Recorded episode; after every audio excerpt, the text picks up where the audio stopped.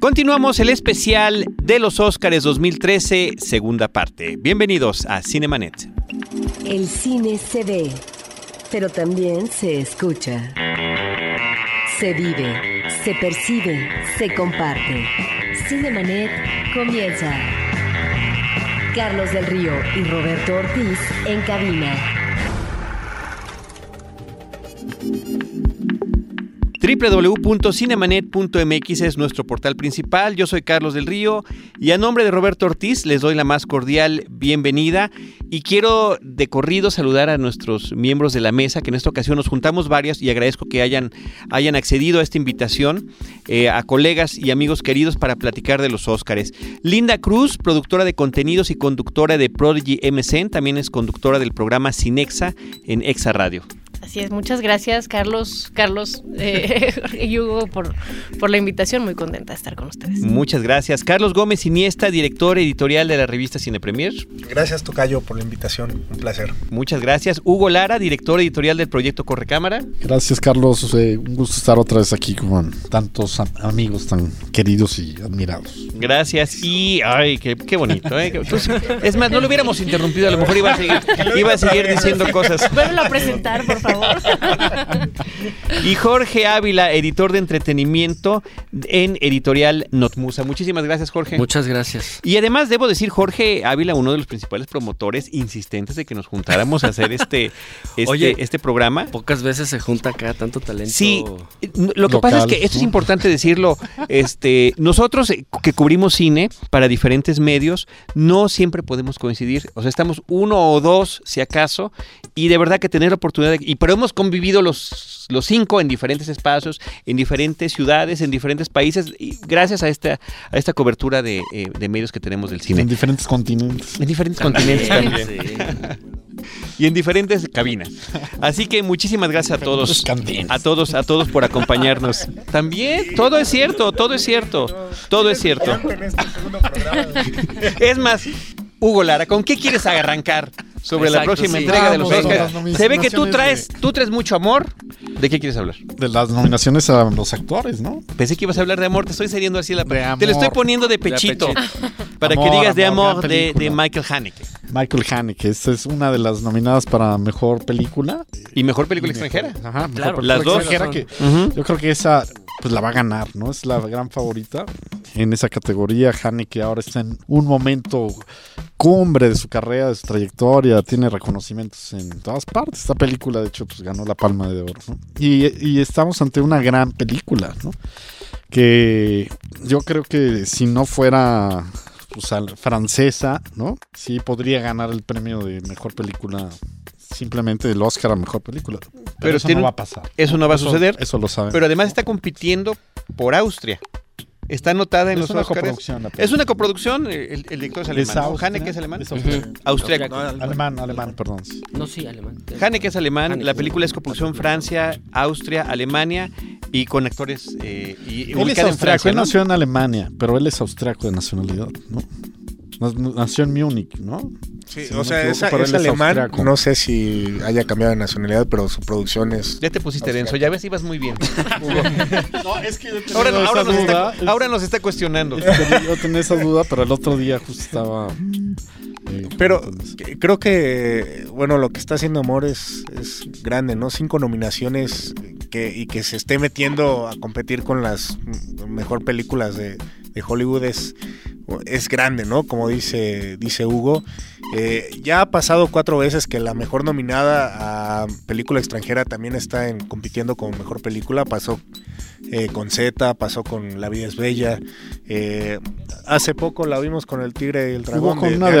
Almodóvar incluso, si no me equivoco. O, Eh, o sí me equivoco. Sí, sí, porque la de Almodóvar nada más fue como extranjera y estuvo en guion también, pero no como mejor Y película. por ejemplo, El laberinto del fauno no estuvo en mejor película, estuvo No. a extranjera y otras y otras categorías, que es donde ganó. Sí, yo creo que esta es una de las categorías más cantadas, ¿no? Sí, Este, de favorita. Y que, Que ya ganó él un Oscar, ¿no? En esa categoría de mejor película extranjera. Bueno, el- Listón Blanco, ¿no? eh, no, no creo que no. Sí, sí ganó, sí ¿Sí? ganó, sí, sí, sí. Hasta estuvo, Es que, no- eh, estuvo ah, no, nominado. perdón, sí, es que en el 2005 Austria mandó caché, pero la descalificaron por estar hablada en otro idioma y es una regla que cambiaron para el siguiente año y es por eso que sí pudo entrar ahora Amor. Pero yo sabiendo de lo que te gusta el director chileno que está nominado en esta Pablo Eh, Larraín. Ajá, yo sé que No. te gusta, entonces me gustaría No, sí, no, no se llama la película. Bueno, yo creo que, bueno, nada más redondeando, no sé si ya acabaste. o Sí, sí, sí. algo. De amor a mí, algo que me gusta mucho es que es una historia muy sencilla, muy compacta de dos personajes prácticamente, ¿no? Tres con su hija y, y- y casi todo pasa en, eh, en un solo Departamento. Entonces, hacer una, una obra así con esa eh, con esas condiciones y hablando pues de conflictos humanos me parece que es eh, sensacional porque lo hace muy muy bien ¿no? y de no bueno sin duda yo creo que es una película sobresaliente no también que habla de la madurez de este cineasta chileno yo creo que de lo mejor que hay en la región ¿no? Eh, y que completa con esta su trilogía sobre la dictadura chilena precisamente que había iniciado antes con eh, eh, Postmortem y antes con Tony Manero, que son grandes películas. eh, de un- me gusta además en esta lo que hace es experimentar con el formato, ¿no? Eso está interesante. Y el tema del personaje, aquí sí es un personaje heroico, a diferencia de, los, de sus otras dos películas que son en, realidad dos, dos seres que están eh, eh, en conflicto consigo mismos en medio de esta crisis política. Y aquí es eh, ya alguien que toma una iniciativa para, para dar un paso en favor de la democracia. Entonces yo creo que es una película estupenda y que... Y la, y la única, y esta película que se llama No, se abre comillas, se cierra comillas, No, es eh, la única de habla hispana que se terminó colando. Parecía que de repente nos íbamos a quedar porque al fin sentimos, ¿no? Que, que estamos incluidos en América Latina cuando una película así llega, sobre todo cuando no, no pasa, no pasa García. con México y está el mexicano sí, Gael García. Ya es una presencia actuando, ¿no? constante, ¿no? Ya lleva este desde de Tripas Corazón que estuvo nominado a cortometraje a Babel, El crimen del padre Amaro, Amores perros. O sea, sí ya es una presencia pues fuerte mexicana y bueno, y no representa pues la primera No muy alta, pero de- fuerte. Pues sí, de acuerdo. El trabajo de Gael ha estado muy, muy laureado también en, en- en esta, en esta película. Ha, ha recibido muy buenas críticas. Yo coincido que a mí de lo que me parece más interesante eh, es el planteamiento del formato, nuevamente para contar una historia de un periodo político chileno, que es curioso, este año está lleno el, el Oscar de ese tipo de temáticas, ¿no? de, de momentos históricos, desde La Noche Más Oscura, Lincoln, eh, No, Argo. Argo. eh, creo que está bastante Django, exacto. Está muy politizada la, la, la ceremonia eh, este año. A mí me gusta mucho, ¿no? Creo que Amor es una es una obra maestra en términos de que son efectivamente tres personajes eh, en un espacio muy íntimo con un tema muy difícil de contar. Unos- vaya, se necesita un director Sí. de verdad como Haneke, exactamente, ¿no? Porque pues no virtuoso. Exacto, no, no- no es un tema fácil, ¿no? Creo que las actuaciones, en particular Emanuel Riva, está sublime. eh, y a mí me da mucho gusto ¿Crees que que, pueda dar la sorpresa de que gane? Como mejor actriz, yo creo que se lo van a dar a Jessica Chastain. Aunque a mí en lo personal me gustaría que se lo dieran a Emanuel Riva. Yo creo también que es mejor la actuación de, de Manuel Riva, pero Sí. no creo que gane. Ahora, en, en- en esta categoría de Aunque mejor es una película- leyenda, a lo mejor hace valer su categoría de Sí, leyenda. pues las francesas ahí han estado, ¿eh? Y que el día de la entrega del Oscar es su cumpleaños. Ah, mira. Sí. Y que es además la actriz de mayor edad nominada, es una de las curiosidades de esta entrega del Oscar. Se, cu- se cumplieron dos cosas. Que la actriz de menor edad fuera nominada a Mejor Actriz Protagónica, que es la chica de un nombre indescifrable de Wallis. Dilo otra vez. Cuevanzane Wallis. Es lo que ha estado... Este, Lo practiqué toda la tarde. lo ha estado practicando Ted también. Ted también lo ha estado practicando porque va a presentar, parece que ese Oscar. Ajá. El personaje de Ted, Increíble. de la película de Ted, dice que se la ha pasado practicando ese nombre. Es la más joven nominada a los Oscars. Y Emanuel Riva, que cumplirá ese, ese día años, 85-86, ya perdí la cuenta, pero qué importa. Eh, también, así que eso puede tener un peso por ahí, ¿eh, Tocayo? Sí, puede ser, pues ganó el BAFTA, ¿no? Ganó el BAFTA, la película ganó la Palma de... Ha ganado todo, ¿eh? es, es impresionante la fuerza que trae esta película. Y estas cinco eh, nominaciones que tiene, mejor director, Haneke, mejor película extranjera, mejor película, contra las otras ocho que, de las que ya hemos mencionado varias, mejor actriz, Emanuel Riva, y mejor guion original también de Haneke, ¿no? Haneke doblemente nominado en esta ocasión. Pues sí, en, en mejor película extranjera yo a mí me gustaría agregar que, que mm, se quedó fuera la película de Amigos. o- ¿cómo? Es increíble, ¿verdad? Una película Estaba esperadísima, estaba muy cantada para Sí. formar parte de Sí, esta de categoría. porque fue de, de- perdón, ahorita continúa nada más que me, me sorprende porque fue muy elogiada por la crítica y muy querida por el público. Sí. En todo el mundo. Sí, Era sí, de los Weinstein. También, sí. Exacto. Esa, La Casa también, eh, con Mikkel Madsen, que, que fue un actor que ganó, que ganó Gran película en Cannes, también, que sí. también es una maravilla. Y eh, tiene una película, Royal Affair, eh, de, Ah. de Dinamarca. Este, él también protagoniza esta, esta misma cinta. Eh, Rust and Bones también se quedó fuera. Cierto. Porque, bueno, ahí compiten. eh, Es que ya amigos eran, exacto. ya eran que- muchas europeas, ¿no? Entonces Sí. tuvieron que, pues, bueno, hay que meter una también Sí, pero sí latinoamericana, era una oriental. que- ¿no? Aparte a nivel mundial había hecho mucho ruido, ¿no? Este, estuvo nominada a los Globos.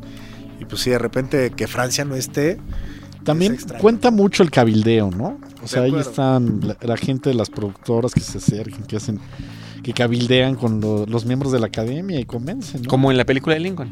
Con la del Como Bueno, hacen los congresistas. Ya ha habido grandes derrotas en, en- por, por falta de un correcto cabildeo, como el laberinto del fauno. Porque Sí, no, pero por ejemplo, el productor de Después de Lucía sí nos decía que no tenía lana para promocionar su película, ¿no? Y que pues sí le preocupaba que no quedara y pues mire. Sí, su preocupación se Pero vio. si te, ¿te parecía oscareable después de Lucía, honestamente. A mí no, a mí no, No, a mí no, no, a mí no, no, a mí sí no. se me hacía que podría estar entre las nominadas. No. no, pero bueno, es que ves amor y francamente, bueno, pues, Ah, no, bueno, bueno. Ay, no, no, estoy, ay. estoy de acuerdo. Hay niveles. No, si ya te vas a poner así. no, pero sí, no, de acuerdo. Va- Vamos a hacer un cambio dramático y de amor vamos a comentar la película de Tarantino, que es Django sin cadenas, Django Unchained. Cinco nominaciones tiene esta película. Entre ellas, mejor actor de reparto, mejor guion original, que le ha estado yendo bien a Tarantino con la cuestión del guion. El último premio que recibió fue el BAFTA, el premio británico de cine, y que es una película que a mí me parece espectacular. Yo, soy, yo sí soy fan de Quentin Tarantino. Eh, Jorge Ávila, que está en el extremo de la mesa, no, ya está listo ya para despachar unas balas hacia, hacia este esclavo liberado. No, no, no, no es que no sea fan. Fíjate que a mí Django me, me gustó mucho. Yo, lo que siento, y lo he dicho públicamente, es que eh, para mí Tarantino de repente se me hace un tanto sobrevalorado. Pero sí tengo que reconocer algo. Conforme ha pasado el tiempo, se ha ido refinando. Eh, lo que hizo con Django creo que es estupendo. Me gustó mucho la película. Yo sí le critico, para mí ese uso excesivo de la violencia y mostrarla de una manera tan gráfica, a mí en lo personal no me gusta. Creo, creo- creo que esa es la gran parte del cine de Tarantino que no me, no me convence. Que, es su para- sello, ¿no? Que es su- uno- de sus sellos, ¿no? Uno de sus sellos. No sé si sea uno de sus sellos. Porque No, sí es, espérame, sí es, Porque sí es. Recicla muchas cosas de, Ujú. de- de todos los cineastas y todas las películas que él ha visto durante toda su vida. Pero que además es muy claro y no nos está engañando, no está diciendo que él lo creó, él, él constantemente desde sus primeras películas dice que está tomando todo lo que vio y lo está, lo está eh, volviendo a plasmar en la pantalla, ¿no? Desde su perspectiva. Sí, ahí habría entonces que ponerse a pensar entonces cuál es realmente la visión de Tarantino y hasta dónde llega su visión y hasta dónde llega toda esta este bagaje visual. y- Yo y creo que es en la forma en la que lo combina Puede y en el humor que le puede, puede brindar ser. y en los grandes Mira, diálogos que crea para sus Mira, en, personajes. en- en Django la verdad es que eh, tiene grandes actuaciones. La de Christoph Waltz es una cosa increíble. Creo que eh, Jamie Foxx también está muy bien en la, en- en la película. Don Leonardo Johnson, Leonardo Don Johnson, está Leon sensa- Johnson. Los 10 minutos de Don Johnson son maravillosos, Incluso ¿no? yo Leonardo. creo que pudo haber sido nominado a mejor Franco actor de Nero también reparto. sale, que es Sí. uno de los mitos del, del Spaghetti Western. Sí, claro, claro. O sea, entonces, Dj- Django es una gran película. Creo que un poco larga, es la más larga de todas las nominadas, dura 2 horas 45 minutos, lo cual es una salvajada. Que estamos de acuerdo que podría durar mucho menos. Con dos Como horas- No le 2.44, pasaría 2.44. nada a la película. 2.44, que le quiten el minuto de las suertes del caballo y yo soy feliz. Con una gran banda sonora como es tradición en Tarantino. Eh, entonces, insisto, o sea, yo no es que no sea fan de Tarantino, lo que pasa es que de repente hay cosas de él que no a mí no me acaban de, cuadrar, pero en el caso de esta, eh, creo que es muy redonda la, la película. Eh, insisto, si acaso un poquito larga y quizá un poquito exagerado el, el gore para mí, pero, eh, pero vaya, lástima porque no, creo que es demasiado violenta la película para los estándares de la academia, ¿no? O sea, que es lo que le ha pasado siempre a Tarantino. Su único Oscar ha sido por guion. Y seguramente tiene muchos chances de volverlo a repetir con este. Bueno, a mí, eh, yo, sí soy fan de Tarantino. Y eh, yo creo que la- no es esta de sus mejores películas, la verdad. Estoy de ¿no? acuerdo también. Me parece que eh, es buena, ¿no? O sea, no, no, realmente no es mal, pero no es del, no, para mí no es de lo mejor, ¿no? Creo que tiene un problema efectivamente de guion y de duración. Para mí entra muy tarde el, el villano, ¿no? Y, y por tanto el conflicto, ¿no? O sea, ya hasta que aparece Leonardo DiCaprio ya pasó media hora. O más.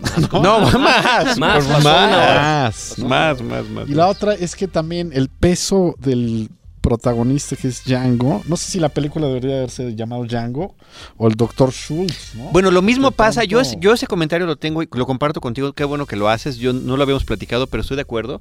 Esos personajes que le han tocado ser a Christoph Waltz en las dos películas de Tarantino, en Bastardos sin Gloria, y en esta, para mí, son el protagónico. claro, Sí. Bueno, en Bastardos sin Gloria, más en. Bastardos, no, no, yo creo que es más claro en, en Bastardos sin Yo Gloria. no. Porque es una se- película coral y al final de cuentas el único personaje que está conectando todas las historias es él.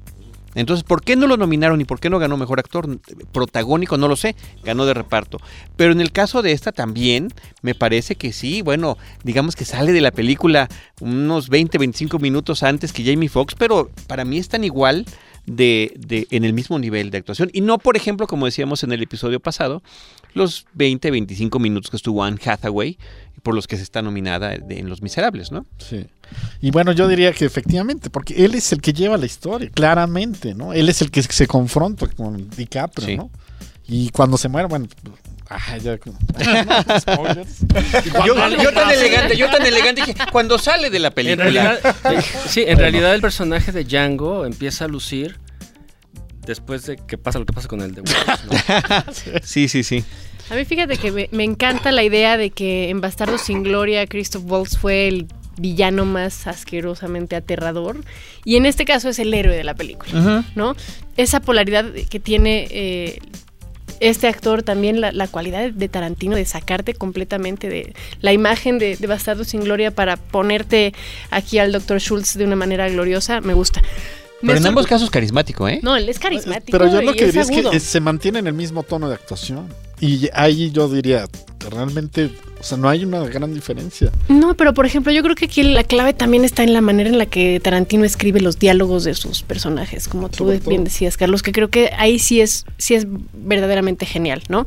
Porque puede estar contando cosas terribles, siempre con un humor involuntario, pero implícitamente voluntario, ¿no? En el trabajo de, de guion. A mí me sorprendió mucho y gratamente de decir que la, la columna vertebral de la historia es una historia de amor. ¿no? Que, que no había hecho Tarantino anteriormente. Entonces, es, es abordar quizá, no necesariamente otro género, pero sí la temática del romance y de la imposibilidad y del rescate y de... Como no lo habíamos visto... Buen Muchos, punto, ¿eh? muchos Buen dicen que es, eh, que es la primera good feeling movie, ¿no? De, de Tarantino, porque en realidad termina y pues te sientes contento de lo, de lo que pasó. Ahora, la música me gusta, pero sí me brinca que de repente... El personaje de Bruce Willis era, también tenía esa motivación, ¿no? En, En Pulp Fiction. en Pulp Fiction. Sí, pues al final de cuentas es un personaje de Me- muchos, Pero se ¿no? acabó perdiendo. Sí, no, no. Este es el prota, estamos hablando del personaje protagónico, Claro. ¿no? Sí, es, es casi un videojuego, ¿no? Eh, y a mí la música me gusta, pero sí siento que hay varias inconsistencias que entiendo que la, la selección musical está en favor de- del funcionamiento eh, y del tono de la, de la historia, pero de repente música como Fuera estilos muy clásicos, muy de época, y de repente un rap ahí como sin pena ni gloria, ¿no? Que se siente que está hecho para romper precisamente con eso. Es, vaya, se siente la intención, pero a mí no se me hace que favorezca mucho a la película y yo coincido con Hugo que no creo que sea lo mejor de Tarantino, sin embargo es muy buena película. Está compitiendo para diferentes Óscares, son cinco, mejor fotografía, mejor edición, mejor película, mejor actor eh, eh, secundario y mejor guion. ¿Cuál creen que sea el que tenga más posibilidades de estos? Guión. Guión, sí. Ah, aunque y está, no- no hay, hay que mencionar, igual vale la pena, el veto de Spike Lee, ¿no? Claro, claro, sí. Luego. Sí, Spike Lee está en contra, pero no sé si la vio o simplemente No, él, está en él dicho, él ni siquiera la iba a ir Ni a siquiera ver, le iba a ir a ver. Bueno, entonces es, este vale lo que mismo que cuando alguien dice que no va a haber una otra película por cuestiones religiosas, ¿no? Primero que la vea y después que juzgue, aunque es posible que la vea y como es Spike Lee la va a seguir juzgando. Tan, tan, tal ha sido la reacción en contra de esta película de parte de, de, eh, miembros de la comunidad afroamericana y otro tipo de personas, que la línea de juguetes que salió la La tuvieron que atrás, retirar sí. del mercado inmediatamente, a los dos días me parece, Eh, porque cómo era posible que hicieran juguetes de personajes que eran esclavos o esclavistas. Que eso es lo que discute Spike Lee, ¿no? O sea, Sí. él dice que no se Que se puede está burlando de un periodo de la tema que fue un holocausto como Sí. si fuera un spaghetti western. Sí. No, no eso Sí. no fue un spaghetti western, fue una masacre, ¿no? Sí, pero a final de cuentas yo creo que hasta eso eh, tiene su parte política la película y que es este muy clara, ¿no? En favor de los y además sobre todo con estos actores afroamericanos que están participando en la película y que están convencidos de lo que están haciendo, ¿no? Bueno, eh, pero recordemos el personaje que, Sam- hace Samuel Samuel. Jackson. Es el Es esclavo de casa, es que es creo- el esclavo de Es que casa. creo que eso es lo que le, le molesta a la comunidad afroamericana, que enfrenta negros contra negros. ¿no? O sea, el personaje Pero también blancos contra blancos y también que- que- blancos contra claro. negros. Y Sí, como no. dicen en la película, le dan a un negro la posibilidad de tener el, el trabajo más maravilloso dentro de la época de la esclavitud, que es matar hombres blancos, ¿no? Y que le paguen. Lo cual es, el- ese es el sentido del humor que solo puede tener este señor que se llama Quentin Tarantino y que lo demuestra en otra escena que es la más maravillosa de la película desde mi punto de vista, que es la discusión sobre las máscaras del Ku Klux Klan. Es muy, ¿No? es muy chistoso. que es sensacional. Ahora, para mejor guion está compitiendo contra Amor, mejor guion original, contra Amor, contra Yang, eh, contra Flight, el vuelo, que me parece que se sobra, contra Moonrise Kingdom, Light, ¿no? Sí. qué bárbaro, y contra La Noche Más Oscura, Zero Dark Thirty. Digo, digo lo de Flight porque esa pare- parece que le escribió alguien que pertenece a AA y que está haciendo una promoción de los servicios que ofrecen. De, de ese nivel de moralista, me parece. No, de, de, de Alcohólicos Anónimos. Pero buen punto, ¿eh, Hugo? Sigues. Ya regresaste. Qué bueno que, qué bueno que sigues con nosotros. No, yo creo que en, en- en el vuelo la secuencia inicial es, Es fabulosa. maravillosa. Es fabulosa, es fabulosa, es fabulosa. Y después se les cae el changarro. Se va a pique. Se va a Como el avión. Y ya no lo levantan ni volteándolo. No, no, no. Este, y, y- y Denzel Washington sí se merece su nominación. Está extraordinario. pero es que el tono de la película, no lo sé. Qué mala onda, sí. Como que Lo dejan una de ahí. estas cosas no es como las otras, Puede ¿no? hacer todo él, ¿no? Bueno, John Goodman le da un twist. Muy- muy increíble. La interesante, verdad, a sí. mí me recordó No, un poco pues, a The Big Lebowski. y Bruce- No, pero a mí y- me cayó. Siento que está como forzado. ¿no? O sea, es como un drama. de- Él entra así como muy. No, muy- está no bien, sé. está bien. John Goodman es cool. Yo lo agradecí. ¿Será que yo ya tan atormentada de, ¿no? Que cuando aparece dices, ay, Don Cheadle está pasa- bien, Bruce pasa es Greenwood que- están, están bien. Sí, Lo él- malo es el guion. Lo que pasa es que... que, que ahí los- que aquí lo quieren premiar, aquí estoy viendo. Lo que pasa es que el vuelo no se define. ¿No? O sea, llega un momento en que, por ejemplo, con ¿Qué la- con- eh, cuando entra John Goodman y todo, hasta parece comedia, ¿no? o sea, pues, porque, su, porque su bromea, personaje sí. brilla, brilla mucho. Pero al de final de tono. cuentas sí termina siendo muy moralista. O sea, a mí me gustó a secas. Sí creo que Denzel Washington está bien. Eh, y obvio, pues no es lo... Se nota que Robert Zemeckis está oxidado, ¿no? Después de Sí. haber pasado 10 años haciendo eh, motion capture eh, y, y no cine real. porque era muy Y bueno. Robert Sí. Zemeckis es un gran director. Sí, Lo que claro. pasa es que pues, Es, está que es- ahorita es- fuera es de... un dato muy interesante el que comentas. Desde, desde los 2000 o 2001 que fue Náufrago, Ajá, Desde ahí. hasta ahorita las tres que además que, eh, ¿no? Sí, Expreso bastante. Polar, Beowulf. ¿Te acuerdas que la fuimos a ver? que pasa, no, lo que pasa es que apostó mucho Sí. Por Navidad, Él sí. apostó mucho por esa técnica. Lo que pasa es que no, No en las nunca pegó. no en las películas adecuadas. No, creo que las películas no son malas. A mí Wolf es la, se me hace la más floja de, de No, esas Marte tres. necesita mamá. Ay, Dios Pero- mío, por favor, sí, No, pero, Pero- dirigidas, dirigidas, sí, dirigidas por sí. Zemeckis. Ah, bueno, pero es Sí. que esa fue la que quebró su empresa. Sí, sí, sí, sí, sí. Sí, pero vaya, lo que pasa es que apostó por una técnica que no, no convenció. Vaya, hasta Spielberg le entró con Tintín. Y, y- pues no fue el éxito, por lo menos aquí en Estados Unidos, desde este lado, no, no, no, no tuvo éxito, ¿no? O sea, no, no es una técnica que haya pegado, que, haya que le haya gustado a la gente, ¿no? Entonces, pero bueno, eh, The Flight, eh, retomando la pregunta que decías de Django, yo creo que puede ser que se lleve eh, guion, aunque tampoco es de lo más fino, como dices, de, de Tarantino. Pero Christoph Waltz creo que tiene mucho chance de llevárselo. Creo que va, la pelea creo que está entre él Tommy Lee Jones. y Tommy Lee Jones. Y Tommy Lee Jones No, en yo Lincoln. creo que Philip Seymour Hoffman también puede. ¿Tú ya viste The Master, Tocayo? Ya. Muy bien, háblanos de The Master, que también es una película de las, de las esperadas con tres nominaciones. Pues sí, es que. Y esas tres nominaciones son de los actores. ¿no? Entonces creo que. eh, Paul Thomas Anderson se ha caracterizado por eso. Le ha dado nominaciones hasta Tom Cruise, Claro. ¿no? sí. Entonces, en la mejor actuación de la vida de Tom Cruise. Totalmente, ese personaje de. Tom Cruise, y que Tom Cruise me cae súper bien, ¿eh? Hay mucha gente que no le cae bien. A mí se me hace que es extraordinario que es en pantalla. Estará es- loco y lo que tú quieras, Sí. pero es, es fantástico en pantalla. Pero esa actuación en Magnolia. Magnolia es extraordinaria. Oye, pero no, no había visto ahorita la relación, pero sí, esta película se trata sobre la cienciología que profesa Tom.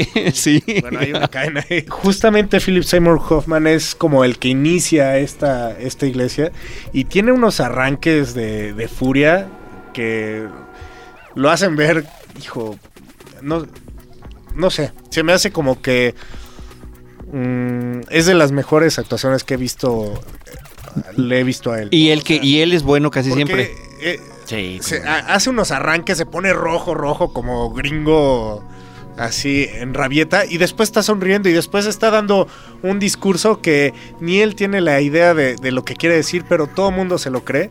A mí se me hace... O sea que el bipolar, el personaje bipolar no es el de Bradley Cooper en otra película.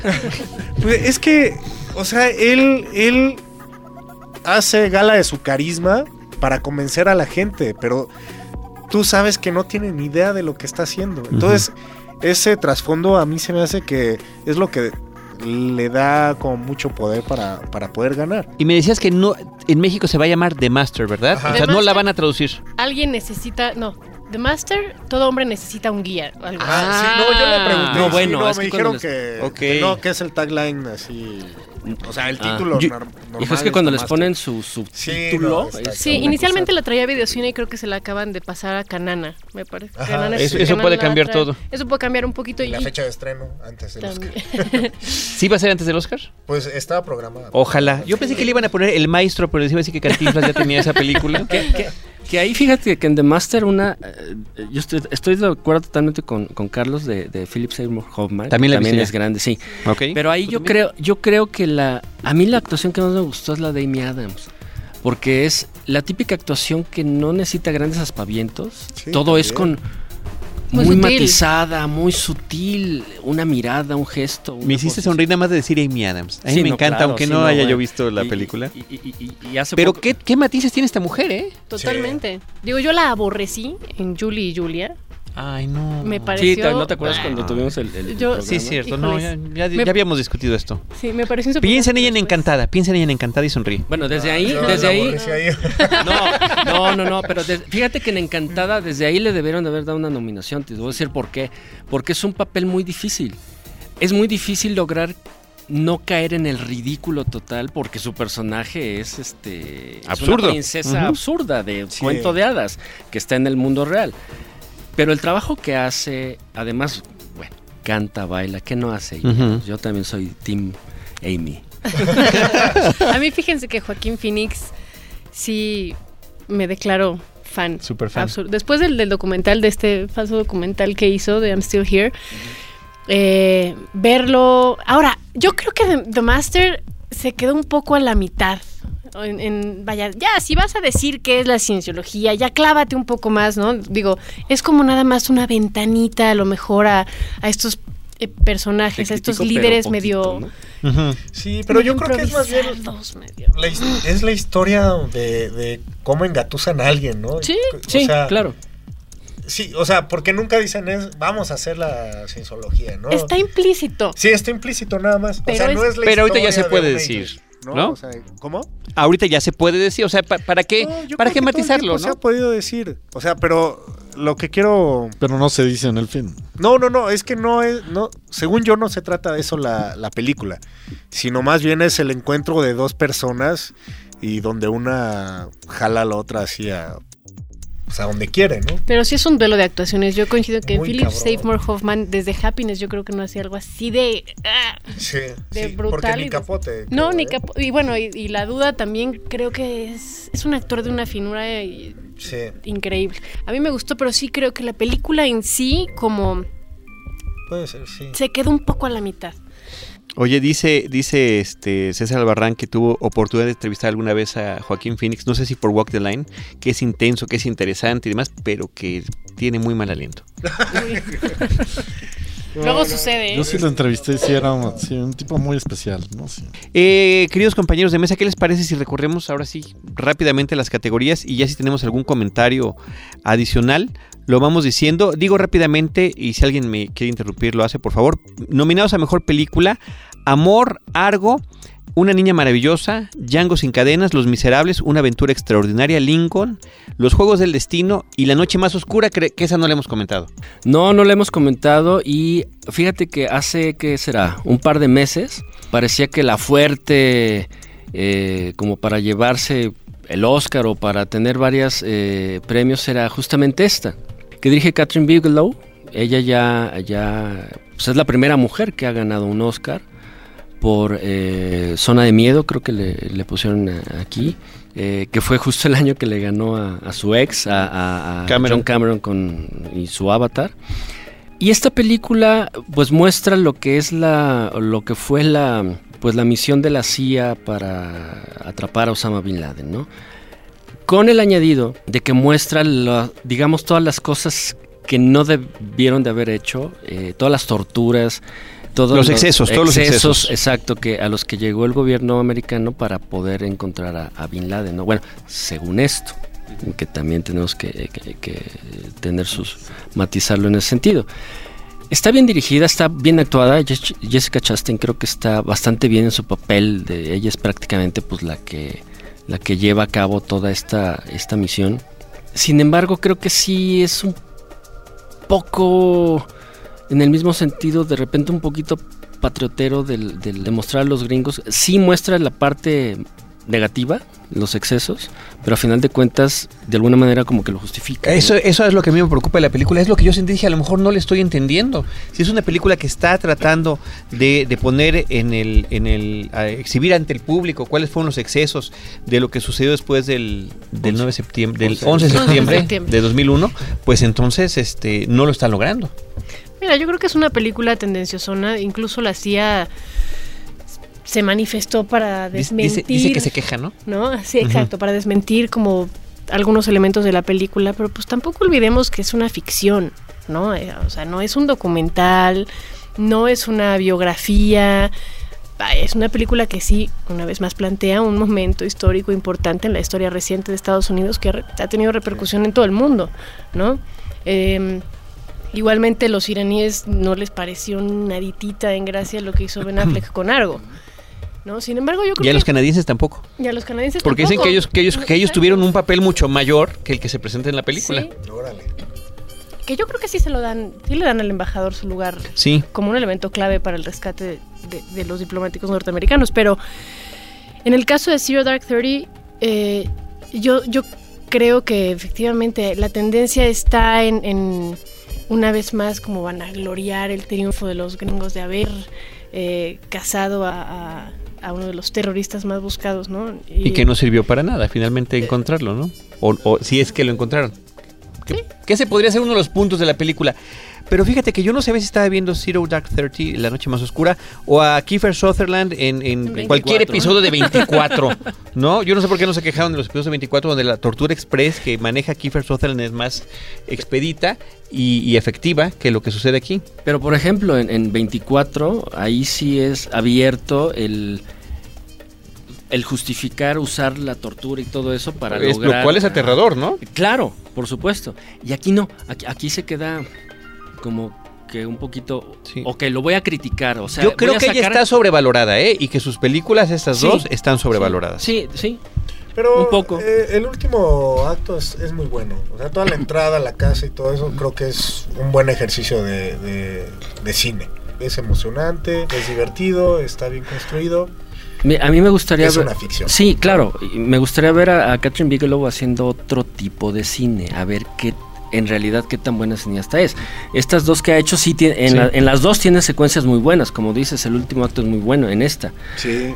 Pe- y, y- y muestra un oficio, muestra, muestra conocimiento de lo que es manejar una cámara y dirigir y Pero está en el mismo ciclo, ¿no? pero, De sus pero dos es, películas. pues es como Iñárritu, ¿no? O sea, tenemos que ver a Iñárritu en otro contexto que no sea el drama clavado. Pues en el comercial, ¿qué tal a ese Bigelow. comercial, eh? Que acaba de ganar un premio en el sindicato de directores. Es sensacional. ¿Alguien ya lo vio? Sí, y es muy bueno. Está padrísimo. Es muy Sí, su bueno. siguiente proyecto es una comedia. Es una comedia, Sí, exactamente. Entonces habrá que ver qué pasa con. Bueno, no nos salgamos del tema. De, de las nueve nominadas, creo que la lo que hemos, no hemos comentado mucho tampoco es Una niña maravillosa, Beasts of the Southern Wild. Con la nominada. Linda. Que Vancene Wallis. Pero dilo fuerte, dilo fuerte, por favor. Que Vancene Wallis. Muy bien. ¿Alguien quiere comentar algo de esta película?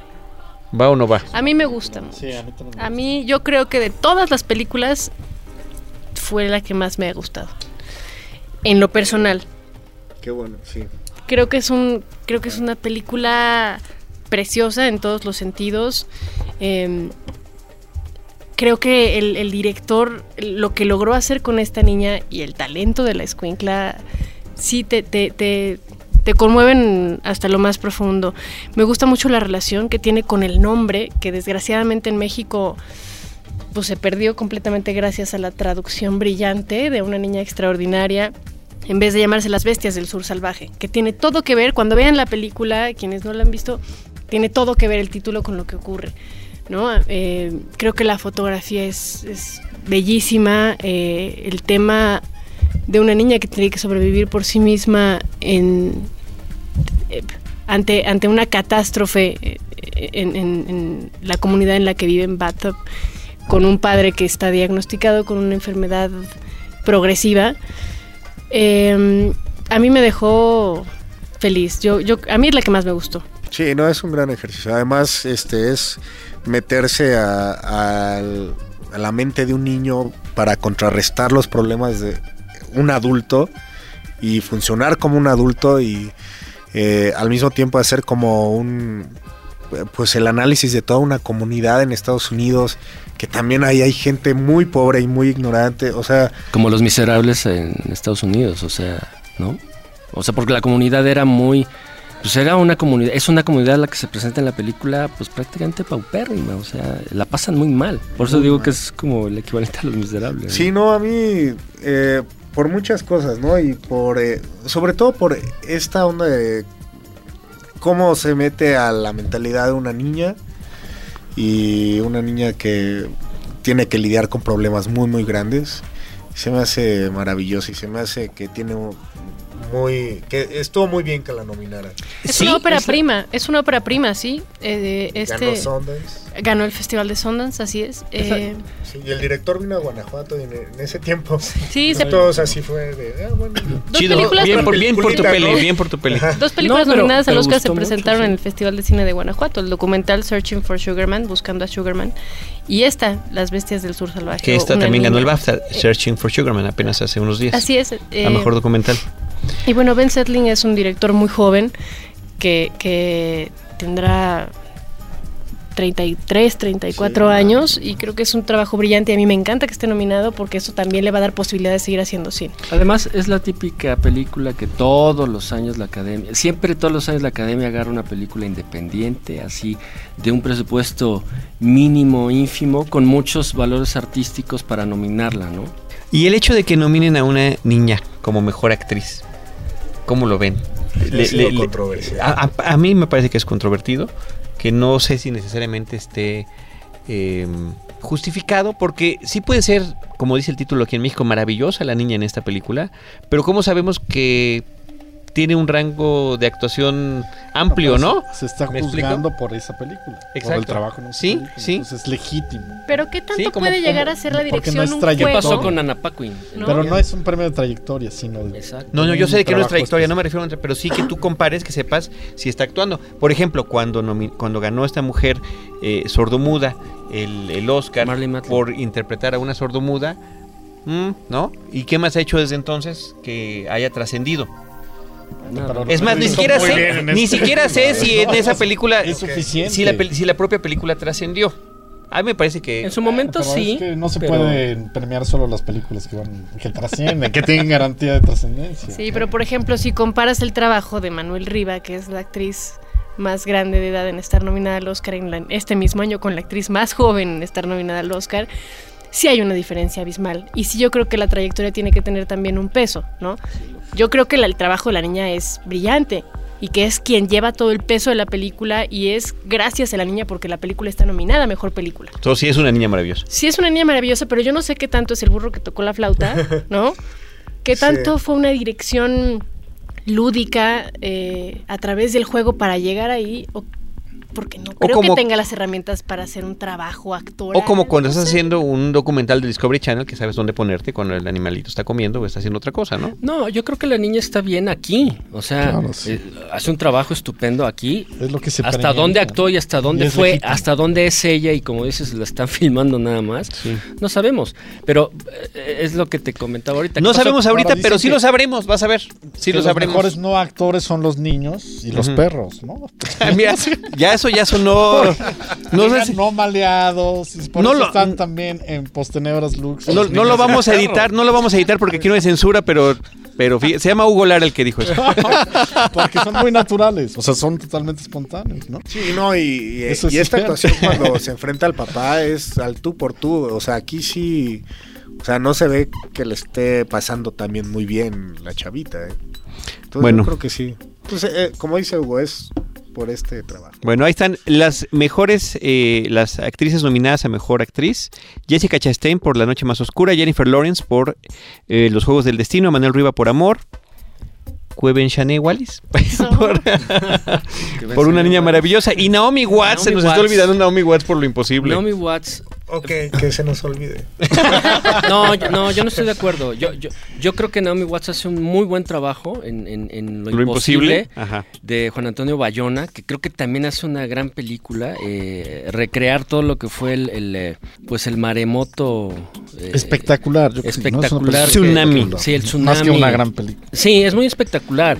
Y la- y la película, eh, digo, a final de cuentas sabemos qué es lo que va a pasar, ¿no? Eh, Y más si viste el tráiler porque te cuenta, dicen. Todo, El tráiler- ves, el tráiler- el tráiler, ¿no? ya no te dan ganas de ver la es- película. sí, es uno de los Sí. trailers mal hechos, ¿no? Porque Sí, te se cuentan separan. prácticamente todo. Se separan, pero se juntan.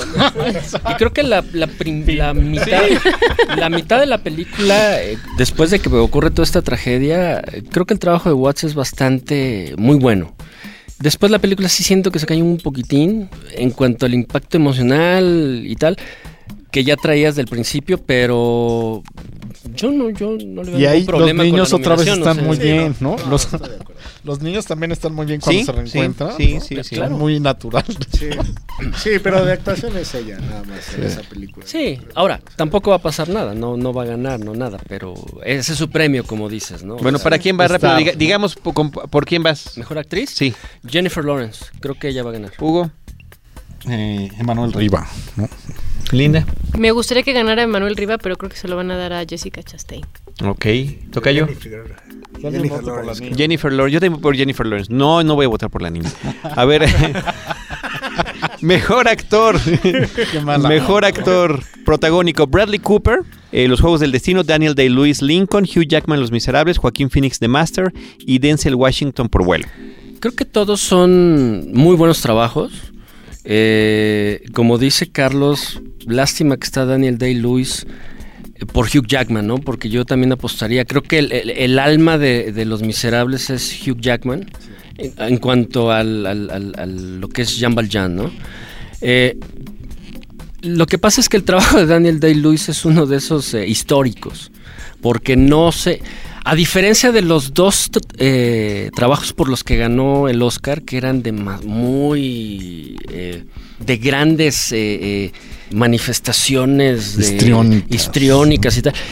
El trabajo de Daniel Day-Lewis en Lincoln es muy sobrio, eh, es igual, muy de muchas lo maneja con la voz, Moderado, con, la postura, moderado. con la postura del cuerpo, con muchas actitudes. Es un trabajo muy fino, muy, muy fino. De hecho, yo creo que Lincoln es una película así como muy fina, ¿no? Es. eh, tiene a gente de primer nivel desde la dirección, la fotografía, la música, etcétera, etcétera. Y curiosamente, eh, nunca ninguna película de, de- Ningún actor en una película de Spielberg ha ganado nunca el Oscar. Y aquí tienen nominados a tres. A Sally Field, que también desde 1984 no, no tenía una nominación. Eh, Tommy Lee Jones, que lo mencioné, creo que la competencia va a estar entre él y, y- Christoph Waltz. y Daniel Day-Lewis que ha ganado absoluta y prácticamente todo lo habido y por haber. Entonces yo no, no veo que haya pues, poder humano en la Tierra que le pueda quitar el Oscar, ¿no? Y Además- haciendo historia, porque además sería el primer actor que ganaría tres veces el Oscar en esa categoría, la Y el principal. primer actor que interpretando a un presidente. Además, sí. ¿no? Sí, yo creo que es de los más cantados. O sea, si no gana él va a estar. O sea, Es que así como hay también- grande. Directores que hacen películas para ganar el Festival de Berlín, ¿no? Spielberg hizo esta para ganar el Oscar. ¿no? Bueno, pero yo digo que lo, lo hizo desde, el color púrpura, desde el color púrpura. Bueno, Los Miserables hizo una canción Está expresa claramente. para entrar en la categoría de mejor canción. Sí. una canción innecesaria. Y, y lo logró, y, Y lo entró. logró, claro. Y la van a tocar en la ceremonia, además de todo. Yo nada más quiero decir que normalmente en el Oscar los, los actores nominados eh, o son históricos o basados en un hecho real, que no es lo mismo, ¿no? Que como es el caso de los de lo imposible, esos son son basados en un hecho real, no son no son personajes de la historia, ¿no? Lincoln sí lo es y que sufren mucho. ¿no? Hay O que, que sufrir, hay que sufrir. Y la discapacidad, que puedes estar loco, alcohólico, este, adicto, ¿no? Paralítico. Joaquín Sí, entonces, Phoenix también en The Bradley Master tiene un problema de adicción. Y ¿no? Bradley Cooper. Y Bradley Cooper, Linings, ¿no? o sea, Bradley Cooper, que es un tipo, como tú decías hace rato, linda, que es muy carismático, es eh, de muy buena presencia, eh, lo quieren mucho las muchachas, y ahorita tiene que salir con esos acercamientos, que le veas la mirada este, desviada para que supieras que está mal, el corte de pelo todo chueco, en fin, pues sí, se tienen que descomponer para que, para que los puedas... Claro, Daniel Day-Lewis, su primer Oscar, eh, sí, es que así es, Tocayo. Yo espero que se lo den a Y Joaquín Hugh Jack, ¿qué tal. Hugh Jackman? ¿No? Sí, Cuando bueno. lo ves de miserable, ¿eh? es un miserable. Ese sí es un miserable. Actores de reparto: Alan Arkin por Argo, Robert De Niro por Los Juegos del Destino, Philip Seymour Hoffman por The Master, Tommy Lee Jones Lincoln y Christoph Waltz por Django. Pues ¿Tus yo apuestas? insisto, yo creo que la competencia es entre Waltz y Tommy Lee Jones. ¿Quién creo que va a ganar? Creo que Waltz se va a llevar el segundo. Wow. Pues a mí me gusta Tommy Lee Jones. Y es más, al ver el, ese- el final, no voy a contar de ese personaje en la película. La verdad es que de pronto yo dije, ¿por qué no nos contaron la historia de él? es muy buena historia, es muy buena historia. Yo- yo A mí- La- como subtrama es muy buena. El mi, mi actor favorito es Philip Seymour Hoffman. Por mucho. Pero yo también presiento que se lo van a dar a Christoph Waltz. Eh, híjole. Yo creo que si gana Tommy Lee Jones también van a premiar algo de su carrera eh, desde el 94 que no gana. y ganó por el fugitivo, también no fue wow. Este, pero no, yo le voy a Philip. ¿Y el dato que nos dabas, Tocayo? Estos cinco ¿Cuál? actores nominados, Ah, todos tienen un Oscar. todos ya han ganado. Todos ya han ganado. Este, mm, vámonos, mejor actriz de reparto, Amy Adams por The Master, Sally Field por Lincoln, Anne Hathaway Los Miserables, Helen Hunt Las Sesiones. ¿Se va a llamar Las Sesiones? ¿The Sessions? Y Ah, Jackie Weaver por Los sesiones de Juegos del. Destino. de sexo. Sesiones del sexo. Bueno, pues que son más atractivas y son así. Pues sí, el sexo vende. Bien. Ahí, ¿qué onda? Y Jackie Weaver. Jackie Weaver, Silver Linings Está bien que Playbook. no la quieras en la Está categoría, Está pero... bien que no, la que- no te gustó, pero menciónala. No, pues Hathaway. Hathaway está, O sea, está, Si me preguntas está garantizada, quién me ¿no? gustaría que ganara, me gustaría que ganara Amy Adams porque creo que ya le deben uno. Ajá. Pero no me disgusta tampoco que gane Anne Hathaway. o sea, No, eh, se- creo- sí se roba con se su pedacito roba- de película, de esa película tan larga. Sí, Linda, pero- sí, sí va, ¿no? Y se lo roba y se te queda toda la Sí, película. ya. Quiero ver una de esas sonrisas enormes que se echan. Director, Michael Haneke, Ang Lee, David O. Russell, Steven Spielberg y Ben Setlin por eh, Una Niña Maravillosa. Aquí es donde está la gran controversia del año, ¿no? Porque no está Ben Affleck. Si, si estuviera Ben Affleck compitiendo, Ganaba Spielberg. No, no, no, no, no, al contrario. De hecho, de hecho yo creo que va a, yo creo que va a ganar Spielberg Ajá. justo porque no está este Ben Affleck. ¿no? O sea, Sí. eh, de los otros no, no, Haneke igual, ¿no? Ahí- le van a dar el- La de mejor película en lengua extranjera. Sí, ese va a ser su gracias. Oscar, ese va a ser Sí, su premio. Y a Spielberg se lo van a dar porque, porque Pero además pues, es, muy del establishment. padre, Es Sí, muy del padre. establishment de Hollywood. Se lo merecería, ¿no? Haneke. Jane. Pero Sí, bueno, pues, es es- pro- probable que sería algo como cuando premiaron a Polanski, ¿no? Sí. Bueno, va rápidamente con las últimas tres que comentaremos, que son de las principales. Mejor guion original, Amor, Django, El vuelo, eh, Moonrise Kingdom y La noche más oscura. Pues algo, ¿no? ¿Es este? No, no, No, está, ese es no está, pero gracias por tu contribución. que- A mí me encanta que esté Moonrise Kingdom nominado. A mí yo creo que el trabajo de Wes Anderson es, es un director raro, ¿no? Que, que igual y no conecta mucho de manera popular, pero mm, Pero tiene muchos seguidores, ¿no? Sí. Sí, es. yo soy Es una de ellos. Sí, Es querido, a mí sí. me da mucho gusto que esté nominado aquí. No creo que gane, por supuesto, pero mm, yo creo que se lo puede llevar entre Tarantino y Haneke. Yo también creo que está ahí entre esos dos. Le voy a Django. Yo creo que Tarantino no. Tarantino no. No, yo le voy Dinos a cuál sí. Haneke. Ok, Haneke, ok. Mejor guion original, ahí, eh, eh, Ya, perdón, ya adaptado. dije. Adaptado. Adaptado, dice Hugo que Argo, este, Una niña maravillosa, Una aventura extraordinaria, Lincoln y Los Juegos del Destino. Argo, voy por Argo. Algo. Creo que va a ganar Argo, aunque creo que Lincoln, Tony Kushner hace un trabajo muy fino, insisto. Eh, eh, la acción en, en Lincoln es muy de muy verbal.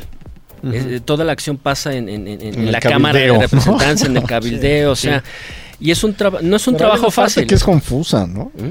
Hay una parte de ese guion que es confuso, realmente. ¿no? Sí, o sea, que dices, bueno. Bueno, ¿estos pero si lo, si, lo, si lo califican por peso, va a ser el guion más pesito porque es el que tiene más palabras. Bueno, ¿no? pero ahí está la vida de Pi. y, la- y una aventura extraordinaria es así como un panfleto, ¿no? Parece un folleto junto al de Lincoln.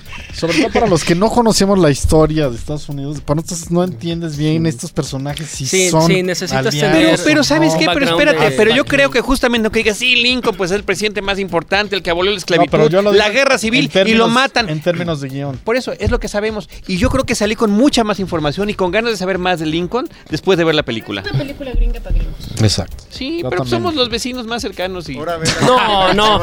Pero, Pero, pero es que si nos vamos, si nos vamos a esa también Argo es una película gringa para gringos. No, Y bueno, muy, que- Muy emocionante. No, muy porque, emocionante. porque es una película de suspenso. Es, es, o sea, ya se presta a interés de Sí, un aunque no hubiera estado basada en un hecho real, es una película que te mantendría Sí. ahí, ¿no? Y sin embargo, sí. Sí, si me preguntas, o sea, sí se me hace mejor guion el de Argo.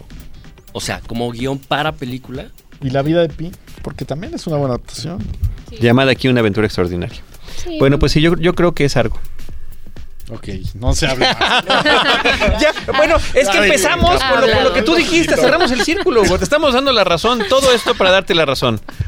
Ya vamos a platicar del último, porque lo demás este, ya, son, ya son los técnicos y ya vendrán en nuestras quinielas, pero la mejor película animada del año, eh, de, de eso no hemos hablado, Valiente, la película de Pixar, Frankenweenie, la película de, de Burton, Paranorman, Piratas, así con signos de admiración, y eh, Ralph el Demoledor. A mí me sobran varias ahí, ¿eh? Sí, como dos, ¿no? Sí. Paranorman y Piratas, Piratas. sobran. A mí Piratas me gustó mucho, la verdad, ¿eh? Yo sí se la daba. O sea, tú quieres ser el polémico en el episodio, ¿verdad? Con lo que dijiste hace rato de los perros, ya. Yo sí gacho este con- año que no quedó ninguna que no fuera Disney o... Sí. Bueno, más bien Bueno, que no fuera Paranorman, gringa, ¿no? sí. O, o como de... ¿Que fuera no gringa? ¿O qué? O sea, el año pasado quedó eh, Chico y Rita, ¿no? De España. Ah. Por ejemplo, sí. Este, quedó esta francesa Cat- La del gato, sí, estaba muy así. bonita. Piratas ¿No? es británica. Sí, sí, pero es como animación para niños, ¿no? O sea, como que sí está hecha con ese plan. Y lo que me gustaba de las otras es que estaban pues atreviéndose a otra técnica, otra forma de contar la historia, ¿no? Eso sí, tienes Eh, razón. Está cañón que no hayan nominado a DreamWorks, ¿no? Que se quede fuera y que en su lugar estén tres de Disney, ¿no? De Que, que es eh, Valiente Ralph y Frankenweenie. Y este, yo consideraba a Frankenweenie como la favorita, pero creo que no ha ganado nada. Yo considero que es la mejor, A no mí la ya- a mí favorita. también es la que más me Porque gusta. pues sí. está A mí- flaca la caballada, ¿no? Y fíjate que Frankenweenie tiene mucho de lo que, lo que dice ahorita Carlos. Hay un momento de Frankenweenie en que parece una película de terror para adultos total, o sea, no parece una película para niños, ¿no? O sea, a mí me gustaría que ganara Burton, ¿no? También por también como para reconocer ya una trayectoria muy larga que le he dado mucho a Hollywood. Eh, Brave no me gustaría que ganara, no se me hace la mejor de Pixar. Me gustó la película, pero pues, es más como de Disney que de Pixar, ¿no? O sea, la típica princesa y tal, técnicamente muy bien hecha. Sobre todo en el cabello de ella, ¿no? En en eso se gastaron las horas, sentido- las horas del pero- rendereo. Pero, por ejemplo, la historia de Valiente, eh, no, a mí me sorprendió viniendo de parte de Pixar, ¿no? De pues sí, la princesa, pero es una princesa marimacha que quiere destruir a su madre. ¿No? O sea, no es una, no es un cuento rosa como estamos acostumbrados a ver por parte de Disney o por parte de Pixar. Y yo tampoco creo que sea una película. O sea, a mí me sobra mucho Brave y me sobra también Piratas. Se me hace como. En ese, en ese sentido, creo que tiene más imaginación y más mérito eh, Ralph, el demoledor. Eh, visualmente, incluso, ¿no? Los diferentes eh, videojuegos en los que se mete este protagonista son totalmente opuestos, ¿no? Uno muy oscuro, uno totalmente de eh, colores pastel. Entonces creo que tiene más méritos Ralph que, Brave. La bronca es que a, los trabajos de Pixar ya casi por default se los están dando, ¿no? Ganó el Globo de Oro, acaba de ganar el BAFTA, o sea, no, el, BAFTA se lo ganó. Ah, sí, Brave. Pero en los Anis, en los premios a la animación de animadores, ganó Ralph, ¿no? Entonces sí, ahí está. Ralph no es. Pero. O sea, a mí se me hace floja, es una historia floja. O sea, es una muy buena idea, pero. Mal, mal llevada a cabo. Sí. A mí me gustó mucho, lo que no me gustó fue el doblaje de María Antonieta de las Nieves. No, estuviste en esa plática antes de que llegaras. Eh, qué odiosa hace la película, qué barbaridad, qué desagradable, porque esta mujer no se puede salir del personaje de la chilindrina y estamos viendo a la chilindrina toda la película martillando la cabeza en, un personaje que debería ser entrañable finalmente, que es el del pequeño personaje femenino, ¿no? La niña de la película. Es otra que podría llamarse una niña maravillosa. Ahí está una más. Pues bueno, yo le voy a Frankenweenie definitivamente y por mucho. Ojalá que haya esa sorpresa, pero sí se me hace que está entre Brave y, Ralph que se la puedan dar. Oigan, ya no nos dio tiempo de, platicar del resto de las categorías porque de veras que ustedes tienen muchas opiniones. No, muchas gracias. Eso me sonó. muchas gracias. No, muchas gracias. Eh, ¿Qué más va a haber en estos Oscars? Es el homenaje a los 50 años de James Bond en el cine. Eh, Shirley Bassey está confirmada que va a aparecer. Ella interpretó tres de los temas principales a lo largo de la historia el tipo de tema musical como Goldfinger o Diamonds Are Forever que Adele está de alguna manera homenajeando en esta de Skyfall. Eh, Nora Jones va a interpretar el tema de Ted, que está nominado. Es decir, está curioso que como escritor de la canción, letrista, eh, Seth, MacFarlane, con este humor irreverente que lo carga, que fue la palabra que nos faltó en el otro episodio, es muy irreverente, pero muy chistoso. Eh, está nominado y va a conducir los Oscars. Barbara Streisand va a estar anunciaron, no sé para qué, y no sé, y no sé si la quiero ver. Sí, cantando, claro, pero ¿qué? Beth Midler, ¿no? ¿Qué? Ojalá, ojalá que no, que no, que no cante nada de James Bond, que no nos eche a perder. Y por ahí está el rumor, rumor diagonal sueño de que pues en este 50 aniversario del 007 en el cine, eh, pudieran juntar en el escenario, ahora sí que para la foto, a los, a los actores que lo han que lo han interpretado, ¿no? A los seis actores que lo han interpretado, que son este eh, pues están vivos todavía, ¿no? Pero Sean Connery hace mucho que no se deja ver. No, no, ¿eh? Sean Connery ya se retiró de la actuación y está, ¿no? Ya se retiró de la vida pública. Sí, Entonces sería, sería el. Pero pues es que hay que verlo, si no. A ver si no está muy se nos va. Por eso no, se, deja ver. a ver si no se nos adelanta. Ay, a mí sí me gustaría, la verdad. sí quiero. Me gustaría también que eh, tocara Sugarman. sí. ¿No? Estaría bueno. Estaría muy bueno. Rodríguez. Rodríguez, que fíjate, se rumoraba que padece de cáncer. Ah, poco. Sí, y fue una sorpresa ver que esta forma parte del line-up del festival de Coachella y de, y de Lola Palusa. Él va a estar presente, sí. Él es este uno de. Bueno, es como los favoritos en, en la categoría de mejor documental. Y es un músico, este, bueno, no les puedo platicar mucho, pero ojalá ya esté en el entrega. Ojalá. Pues ahí vamos a ver qué pasa. Tenemos expectativas. Ya comentaremos después qué nos pareció. Estamos incluyendo en el blog en cinemanet.mx la lista completa de las nominaciones. Y eh, pues esperamos que ustedes también, que nos están escuchando, nos, nos nutran con sus comentarios. Y quiero dar las gracias a toda esta mesa que, nos acompañó en esta ocasión en estos dos episodios. Eh, Linda Cruz, muchísimas gracias. Hombre, gracias. Un placer de verdad estar platicando con ustedes. Gracias, Linda. Carlos Gómez Iniesta. Muchas gracias, Tocayo. Espero vernos en más cantinas como amigo Hugo. Ahí están más acaloradas nuestras conversaciones sobre el mismo tema, ¿eh? No crean que hablamos de otra cosa. Jorge Ávila. Muchísimas gracias, es un, es un placer y un honor estar con ustedes. Gracias, George. Y Hugo Lara. Muchas gracias. También otro frecuente aquí en los micrófonos de, de Cinemanet, luciéndose en estos dos episodios, así como se lucen los juegos vía internet como apalabrados. Sí, sí. Es también, es también otro, otro, otra víctima o victimario. Les recuerdo a todos ustedes que estamos en redes sociales, facebook.com diagonal cinemanet, arroba cinemanet en Twitter, cinemanet1 en YouTube. Ahí estamos poniendo eh, los diferentes videos con reseñas de películas y en el espacio de cinemanet.mx, que es nuestro portal. En cualquiera de esos lugares, Paulina Villavicencio, nuestra productora, Roberto Ortiz y un servidor Carlos del Río, los estaremos esperando con cine, cine y más cine.